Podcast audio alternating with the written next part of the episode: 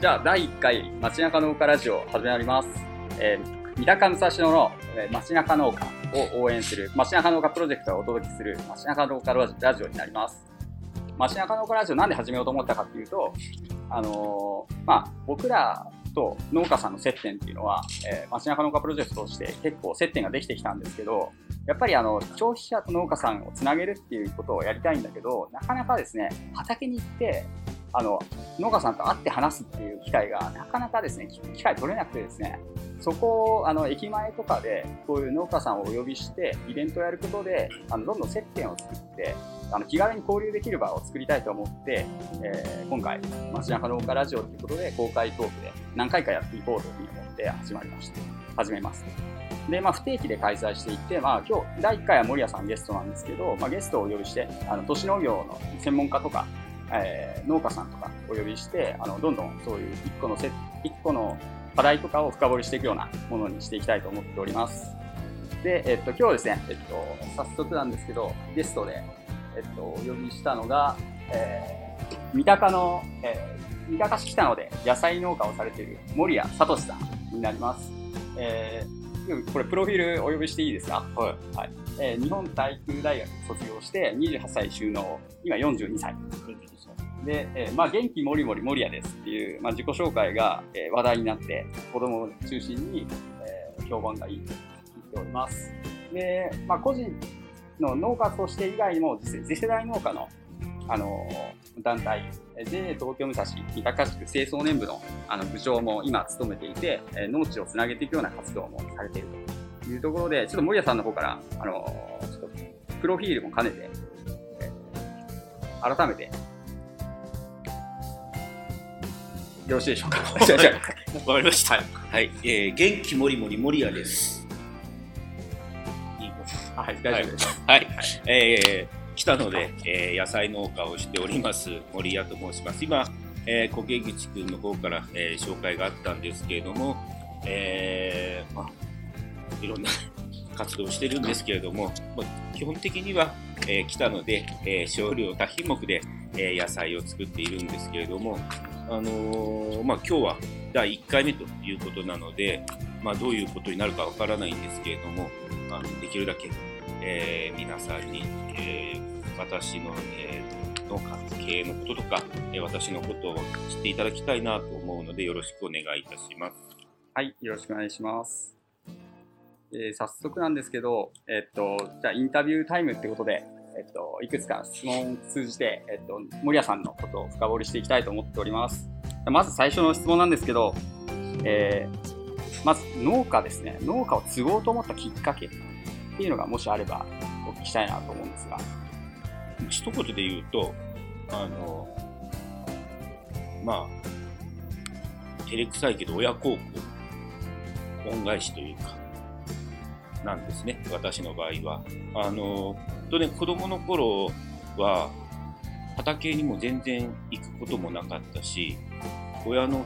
仕事に興味を示すこともないまんま、えー、育ったんですけれども、まあ、農家、一応親の仕事は農家っていうのは分かっているけども、ただ、それが自分がやるっていうのは、あまりピンとこなくて、なので、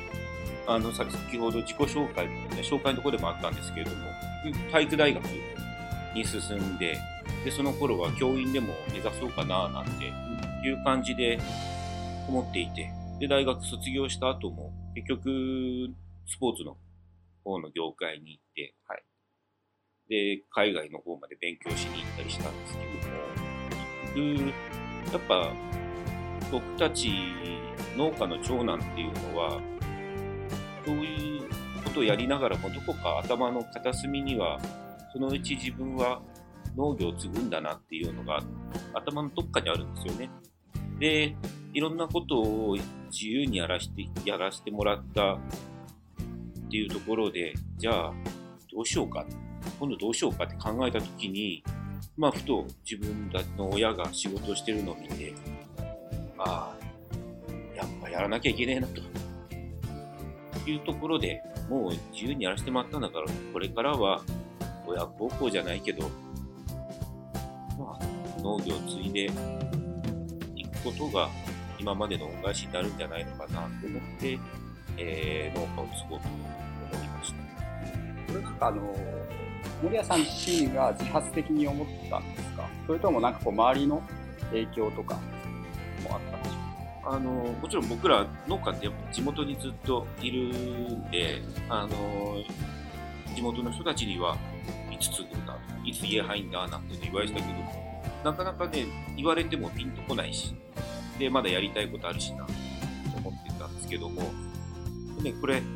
今も結局、まあ、腐れなんでしょうね。あの、同級生の、保育園からの同級生の2人がいて、その2人が継いだんだよ。まあ、入ってるぞ、と親に言われて。で、あ、そうか。じゃあ、やるかな。まあ、一人でやるわけじゃないし、友達も入ってるから、いいかな、みたいなね。そういうきっかけの一つとして、まあ、同級生の存在っていうのは大きかったのかな。結構で最初はもう継ごうと思ったけど、まあ、ゆるーく、うんまあそろそろかなみたいな感じで始めたっていうようなところなんですそうですね。母親には、あの、自営なんだから、冬とか、1ヶ月ぐらい海外とか旅行に行ったりもできんだから、はい入ればいいじゃないですかね。今思えばね、どこにそんな状況あんだ？どこにある？連休さえ取れないんじゃないかっていうね、感じなんですけども、まあちょっとずつこう、軽く騙されながら入っていったんだ。そういうジャブがちょこちょこあったんですね。ありますあります親からの。親からもあるし、親戚からもあるし、はい地域からもある。まあ、思ったよりはでも28歳早かったなっていうところだったんですね。そうでもない。うんでもいいきっかけ、うんえー、てかそれぐらいがちょうどよかったかな。うんうん、今思えば。はいこれ以上遅くなると、あのーそれこそ40、今の年で農業を継いだとすると、はいじゃあ誰に聞けばいいんだろう。あ周りにね、そういう聞ける人っていうのが、この年代ですぐいればうんいいけども、ちょうどあの私が入った時期っていうのは、若手の農家が周りにも結構同じ時期にはい。農家を始める人が多かったんで、はい。で仲間がいるっていうところでだいぶ助けられましたね。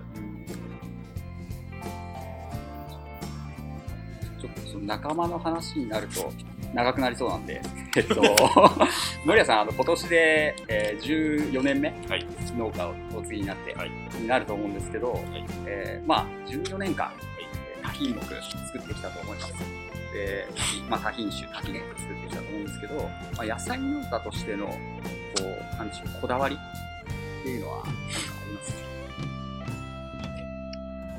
私が収納した時っていうのはまだ、えー、祖父も祖母も、えー、母親も普通に一緒に仕事をしていて、だから結構働き手がある状態で入ったんで、あの頃は刃物がたくさんうちはやっていたんですよね。はい。で刃物って結構出荷するまでにあのいろいろと準備がてか綺麗にしてあのテープで丸ってとかあのちょっと他のものと比べるとひと手間かかるものなんですけれどもそれをずっとうちは多くやっていたんですけれどもこうやっぱ高齢ということでおじいちゃんでそうおじいちゃんおばあちゃんその辺あたりはなんかできなくなってきたということで、もう今働き手がいないという中で、だいぶ自分たちができる、今父と2人がでやってるのがメインなんで、あの、絞、できることが絞られてきたということで、あのまあ、自分の自信のあるもの、でできたものでも、こう、お客さんに買ってもらって、美味しいって言ってもらえるもの以外は出したくないな。これ、うちの父もそうで、もっといっぱい出せばいいのにって最初は思っていたんですけど、緑化センターにうち出してるんですけども、他の家は結構出してるんですよね。あのーこれぐらいでも出していいんだ。うち出せねえけどなぁなんて思っていたけども、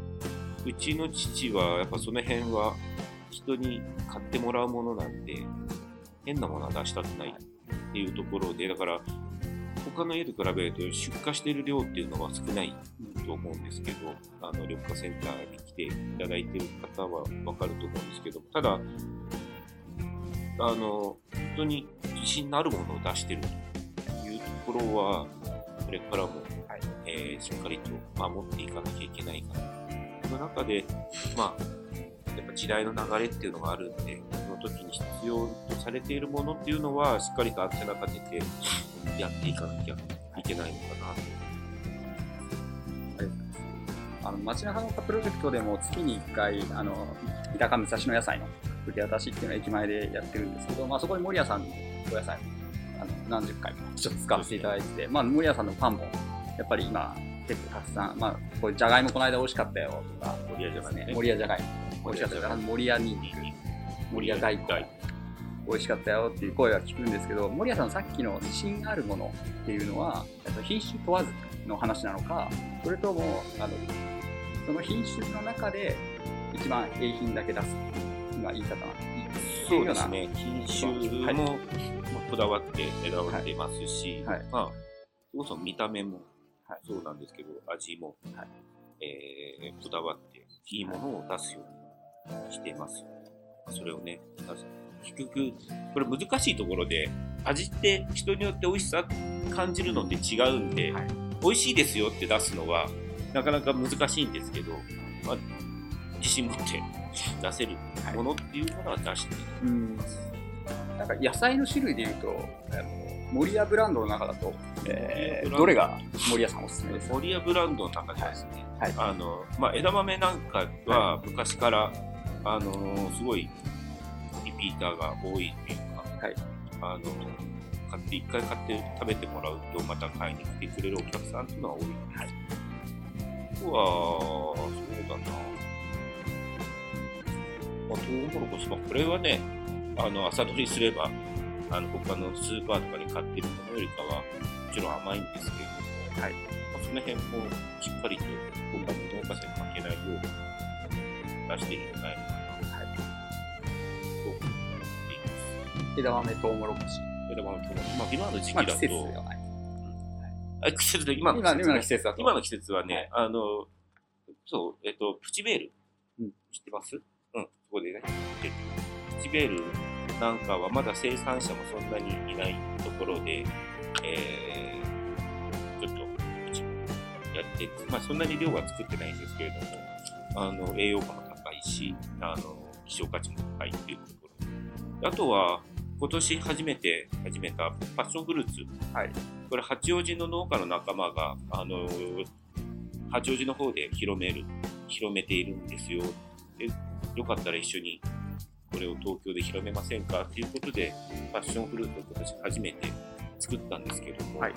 基本うちそんなに果樹、かあの果樹やらないんですけど、まあ、ちょっとやってみようかなと思ってやったら、まあ、ちょっと思ったよりかはできたので、普通に成果として売るのもいいんだけども、あの、加工品としてジャムってちょっとやってみようかな。あの、あ話題性？森屋ブランドどうしてもね、あの、こう、こ街中農家さんと一緒にやってる、なんかこう、キャラクターだけ際立っちゃってて、でこの人、何か、何かな、森谷さんで言えば何かなって思った時に何か作っとかないんだな、と思いまして、はいちょっとやってみました。あ、それでパッションとパッション、そう、かパチベールとか、ピチベールとかね、まあ。これからもいろいろと、はいあの、ちょっと一軸もね、ちょっと考えてるんですよね。あの、女性のね、体にいいっていうことで、ちょっと一時期作ってみようかな、なんて。果樹農家じゃないんですけどね。そうですよねそうそうそう。あの、でも、まあ、野菜を中心に、あの、プラスアルファで、そうやって地域の人たちにこう求められるというのを作っていきたいなと思ってます。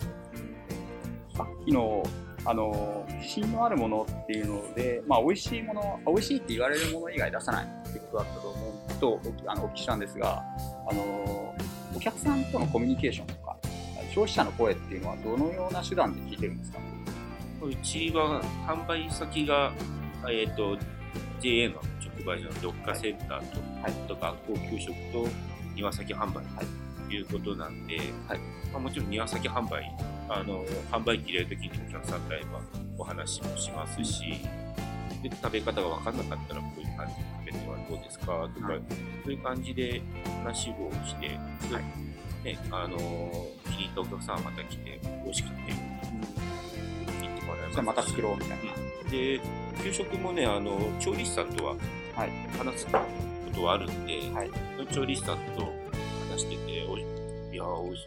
なんか、やっぱ違いますね、地元の野菜は、とか、よく言ってもらえるんで、はい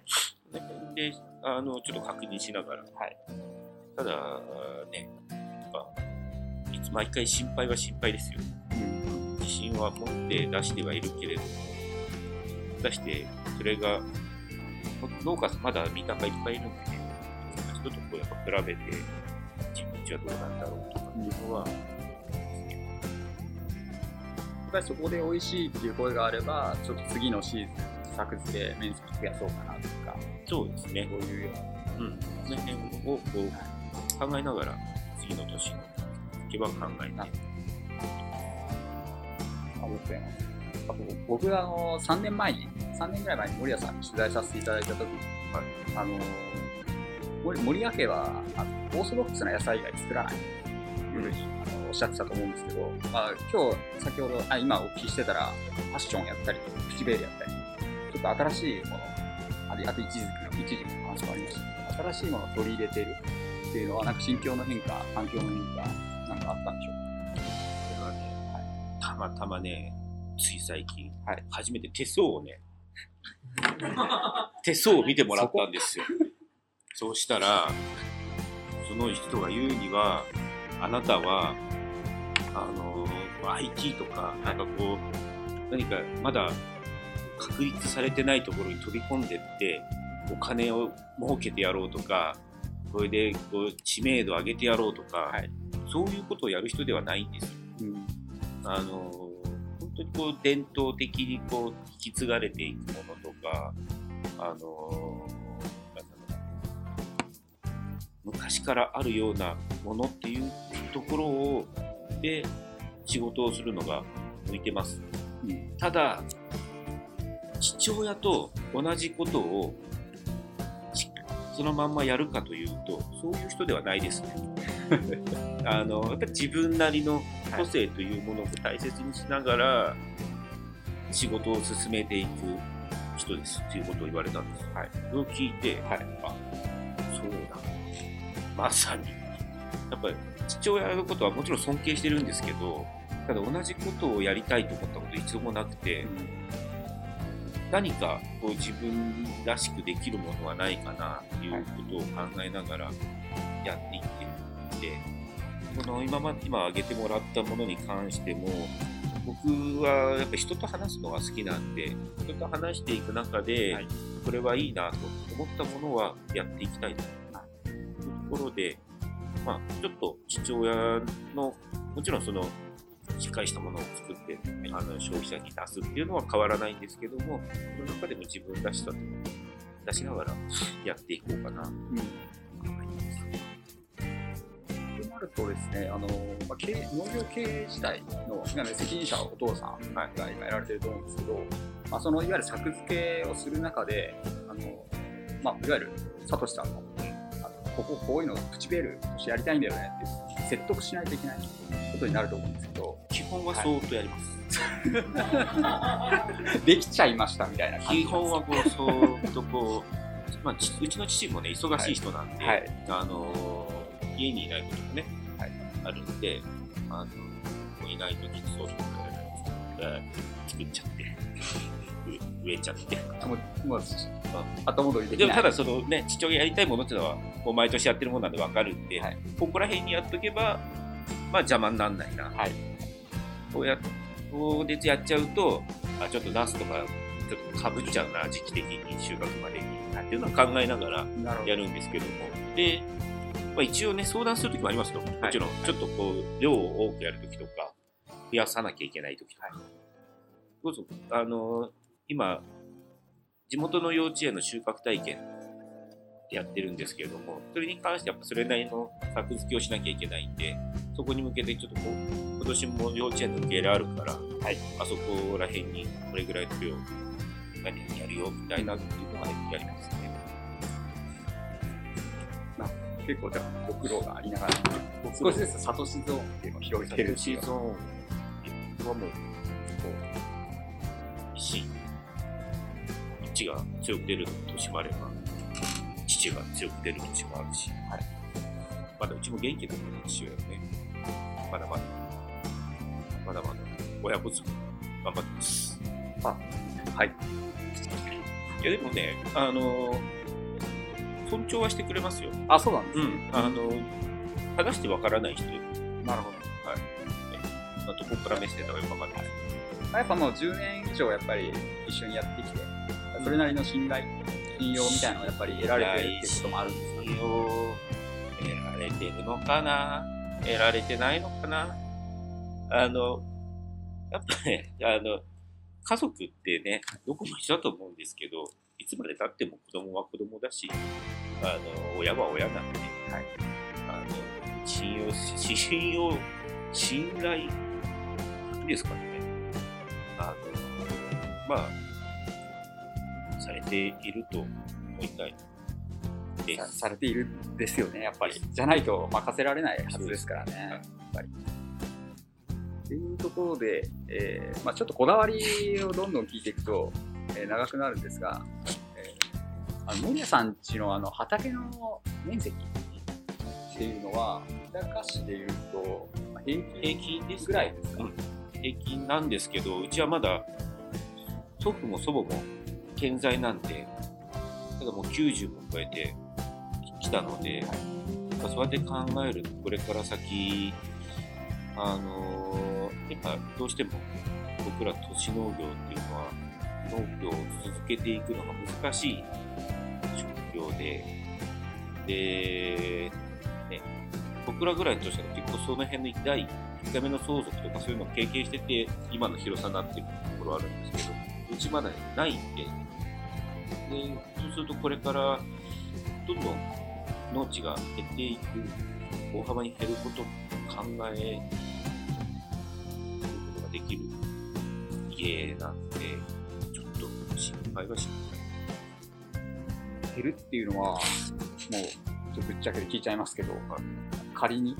そうなった時に、はい半分とかになっちゃう。半分で済めばいいですね。そういうレベルでなくなっちゃうっていうのは、じゃあもう農業を続けられるかどうか、農業を続けられるかどうか、まあ、いろんなね、形が農業にもあるんで、はいできないことはないけども、ただそれを次の世代、子供とか孫につそれをつなげられるかってなると、た今の状況だと難しい。まあそれはどうなったら続けられる、つもしくは続けやすい環境になると考えてますか？まあ、僕もね、そんなに頭がいい子じゃないんで、これをすれば絶対大丈夫だっていうのはわからないんですけど、僕らの今できることは、消費者の周りの地域の人たちに、しっかりした、あの、ものを、の産物を食べてもらって、で、それを残して、これはずっと食べていきたいなと思ってもらえることを、まずやることと、あとは、農地もね、今、いろんな機能があるっていうことで、あの、見直されてるんで、そこもしっかりと考えながら、あの、PR しながらやっていくのが、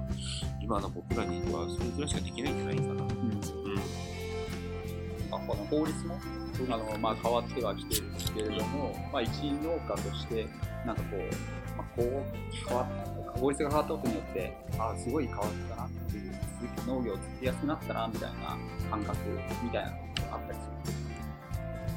まあ、農業ってみんなどういうイメージかわからないけど、僕が家に入るときには、はいか思ってた農業っていうのは、家族だけで黙々と農作物に向き合って、で、まあ、人とのコミュニケーションがあんまりなくやるんだろうな、なんていうイメージだったんですけども、今、もう全くかんち方は逆で、どんだけいろんな人に会うんだよ。これ、農家、普通のサラリーマンよりも全然いろんな人に会う機会多いんじゃないかって思うぐらい、あのー僕らいろんな人と接することができるんで、何を聞いてるんでしょ忘れちゃいましたね。う まあでは、で、そういうね、機会があるんでね、あのーと、僕らがやってるこの仕事は、残していかなきゃいけないし、それだけ、あのー今求められてる仕事なのかな、はい残し、残していかなきゃいけないっていうところもあるし、あのーなんだろう。これね、僕らがやってる土地って、僕らが作ったわけじゃないんですよ。古くから言えば、僕三鷹なんていうのは江戸時代から、いやずーっとそこに住んでいる人たちが、あの土作りをして、作物を作ってっていうのを繰り返してやってできてきたところなんで、僕らがそこで途絶えさせるわけにはいかないんですよね。三鷹なんていうのは本当に希少な、こんだけ都心に近くて、これだけ農地がある珍しいところなんで、それを僕らの代で終わらせるわけにはいかない、はい、っていうのは、ず聞かれてないです。いや、あの、一応、まあ、法律が変わる中で、あの、かどそう環境が変わったかっていうことだと思うんですけど、でもそれも法律が変わった理由も、まあ、やっぱりその歴史300年前からこの開墾して、えー続けてきて、で、農っていうのを中心に、やっぱりこの地域がずっと成長してきて、で、今、どんどん都市、まあ、家がどんどん増えてきちゃったけど、空き家がどうこうとか、あとはその、やっぱスペースがないと防災とか、そういう面でも、あと景観とか、いう面でもやっぱ不安だよねみたいな中で、畑の重要性、あの残していかないといけないよねっていうふうに、やっぱりなってきたので、あの法律が変わってるというところと、あと農家さんの考え方としても、やっぱり、そこをかなり後継者に託して、農地を残していかないといけないので、その考えがやっぱりマッチして、今がある。っていうと、まあ、これからあの法律が変わっていく中で、あの変わっていくというか、まあ、法律ができて、あのどんどん新しい何かルールとかが制定されていく中で、まあ、少しずつこう農業経営がしやすくなる、まあ、都市農業経営がしやすくなるようになればいいなというふうには、あの一消費者、あの住民としては思ってるんですけど、あのそういうなんか恩恵みたいなのがあるあるのかなとちょっと思ってたので、なるほど。そういうのをちょっと聞きたかったっていう、恩恵恩恵というか、恩恵はありますよ。もちろんいろんな人に会えるもあるし、はいただ、それに付随して、やっぱ見られることが昔と比べると本当に多くなったんで、あのーその辺はしっかりと見られてる。見られてるってことはそこで評価をされる。僕らが、あのー畑をしっかりやってなかったりとか、あとは、ね、まあ、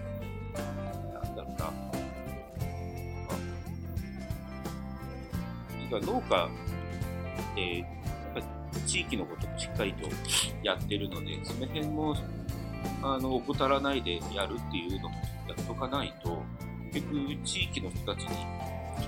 あの、僕らは支えられて生きているので、その辺もしっかりとこれからもやっていかなきゃいけない。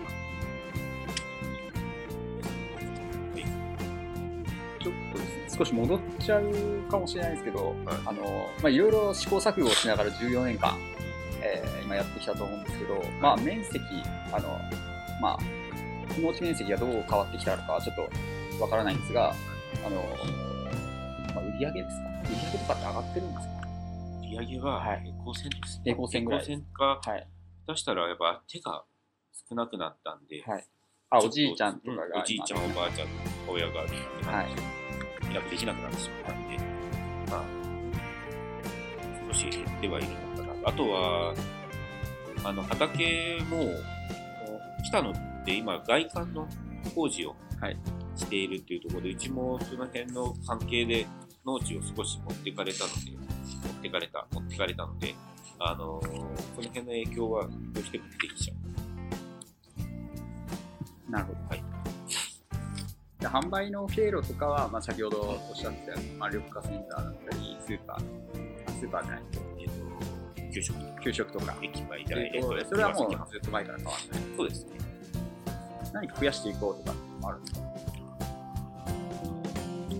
今、僕、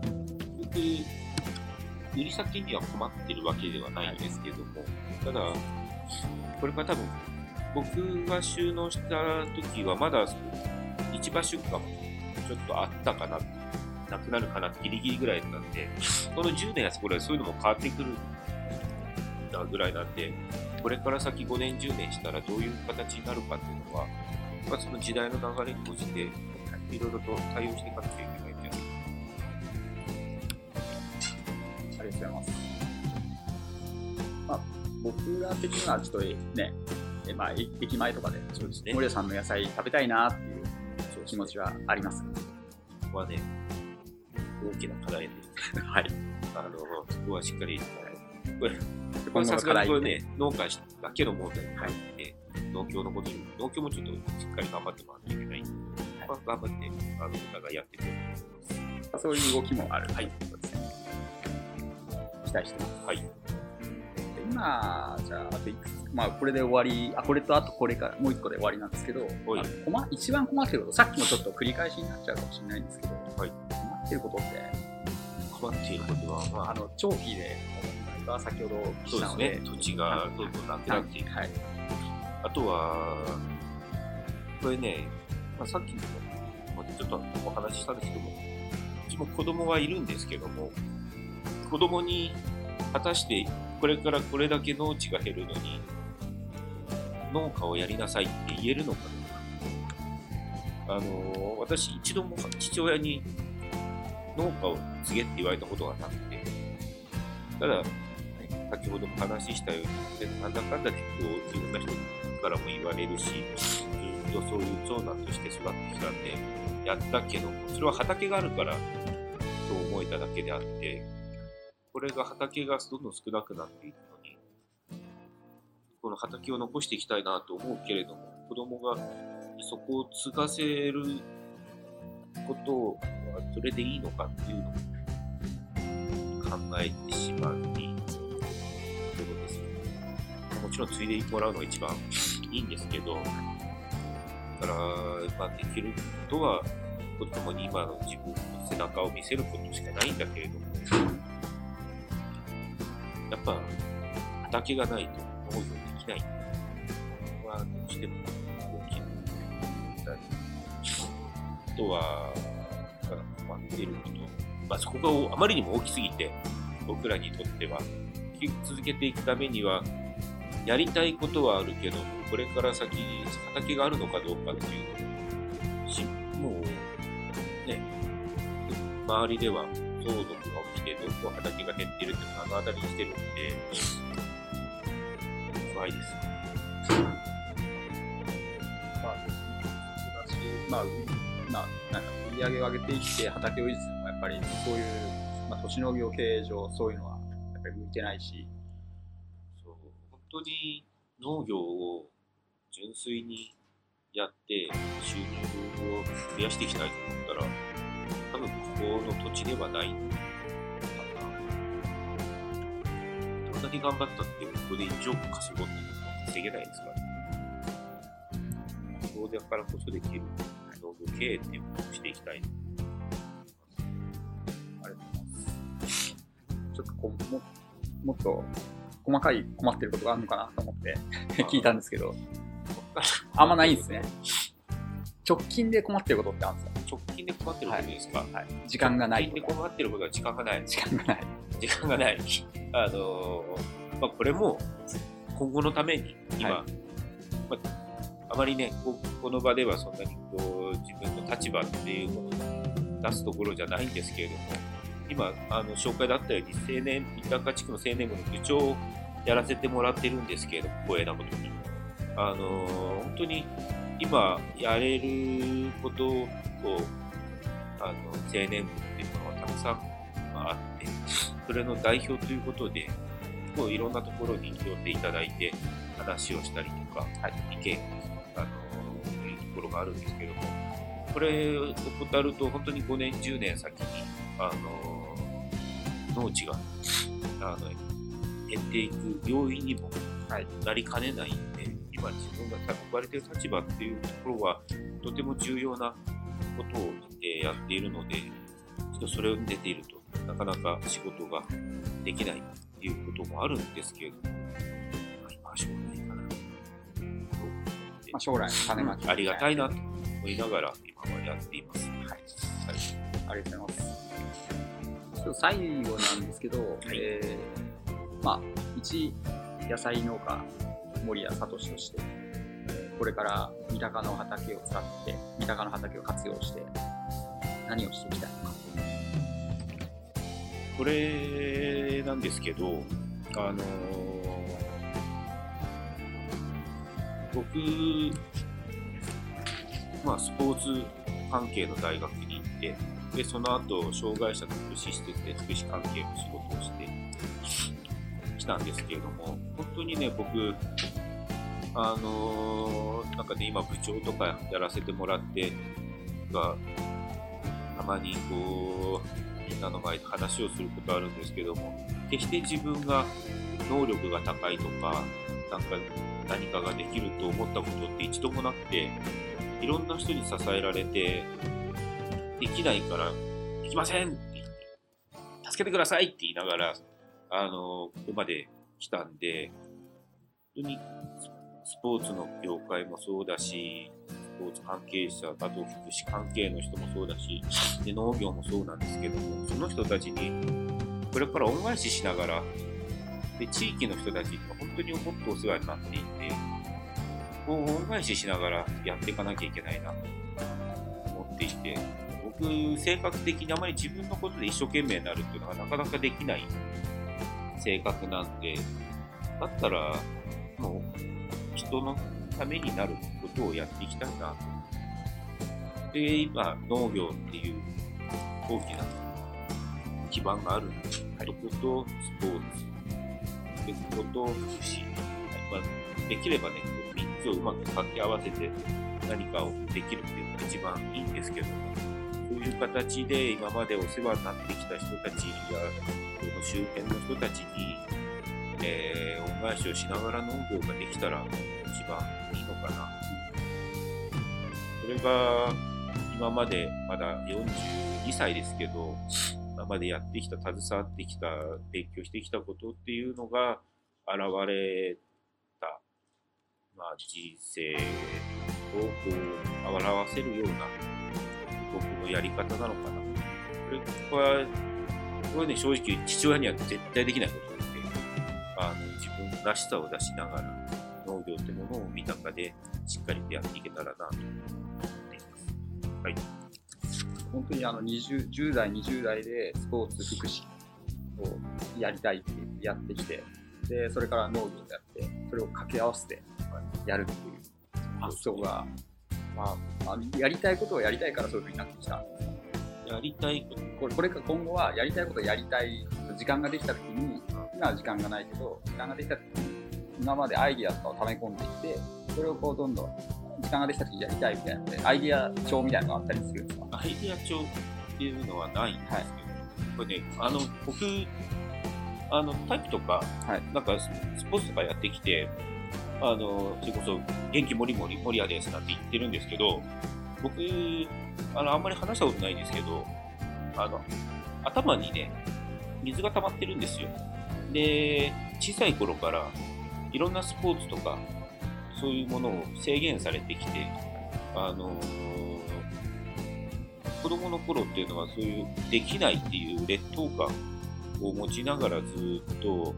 生活してきて、それこそ頭にショック与えたら死んじゃうからねって言われながら、あまりこう、子供のうちに考えないようなこう、死とか、そういうところもなんか恐怖ありながらやってきて、ただ、それじゃあ、ね、何もできないな、っていうところで、やっちゃいけないって言われてるけど、やるしかないだろう。体育大も実際合格が決まった後に医者に健康診断行ったら入っちゃダメだ体育大まあ、危なくてダメだよって言われたけどもでその辺はも自分で責任持ってできないものに関してはちゃんと説明先生にしてやるんで帰らせてくださいっていう形で、あのやってきて。でそれにしても病院の先生にもそういう形で応援してもらったし、はい、あの僕はあの何もできないんですよ。本当に一人じゃ。一人じゃ何もできないんで、あのこういうスポーツとか福祉っていうのも、なんでそういうのをやろうかと。やっぱそういうふうに言ってくれる人がいたんですよね。生かしなよと。言ってくれる人がいたから、そういうアイデアをかってくる。アイデアがこう出してくれれば今まで経験したことがあるんで、じゃあこういうこともできるかなっていうのも出てくる。きっかけは、あの、自分じゃないです。あの、僕の周りの人たち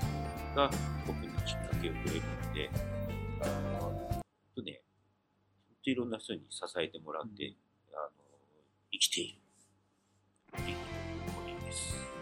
それを生まれたわけですね。生まれこれはね、言わされたんです。言わされて、そこからきっかけでで、はい、出てきた、ね。それ言わされたんですね。はい。はい、じゃあ、じゃあこれからもまあ今まで通り、まあ、いろんな人と会っていろんな人と話して、はい、でその中で、えっと、つながりの中で、まあ、新しいあこれはいけそうだなとか面白そうだなとかやりたいなって思ったものを、まあ、やっていくっていうようなそうですね、はい、ああのそう楽しそうにやらないと誰もついてきてくれないんで、はい、楽しそう楽しそうじゃない楽しく。楽しく、うん、楽しそうだとみんなとつまんないことがそうそうみんなと一緒に楽しく農業を盛り上げていけたらなと思ってます、はい。ありがとうございます。はい、さ本当にこれ最後にこれ質問なかったんですけど、あの今森谷さんのお話を聞いていて、あの僕ら自身もあの三鷹武蔵野にやっぱり畑が必要だっていうことであるので、あの農家さんを支援させていただいたりとかしてるんですが、あのまあ、消費者だったり、あのこうなんかこういうことをお願いしたい。あの住んでる方にこういうことをなんかこうこういう視点で畑を見てほしいとか、そういう消費者、住民に対してなんか言っておきたいというか、伝えたいこと、伝えておきたいことってあれば教えていただきたいな。そうですね。今、本当時代が変わって農、農地っていうのは農家のものっていうだけじゃないんですよね。だから、農地を、畑を見たときに、私ここで何かやりたいな、これやりたいなとか、ちょっと農家を、あの農家の人にこういうことやってもらいたいなとか、ちょっとこう、一緒に何かやりたいとか何かできないかななんていう視点で見てもらえると面白いのかなと思いますし、あの、僕らのまた違った役割も出てくると思うんで、はい、ただ単に農家のだけっていう形でも見なくてもいい時代になったんじゃないかなと思うあのちょっとね、今までと違った自分ならどうするかな、何やりたいかなっていう視点で、はい、僕らは畑を見てもじゃあ畑で何かしたいってなれば、森谷さんに相談してもいいですか、うん、うん、全部やるかどうか置いといて、はい、はい、わかりました。はい、じゃあちょっと森谷さんの連絡先はこの後表示しておきますので、はい、そちらでよろしいでしょうか？はい。はい。ありがとうございます。じゃあちょっとこちらで一旦終了します。どうもありがとうございました。はい、ありがとうございました。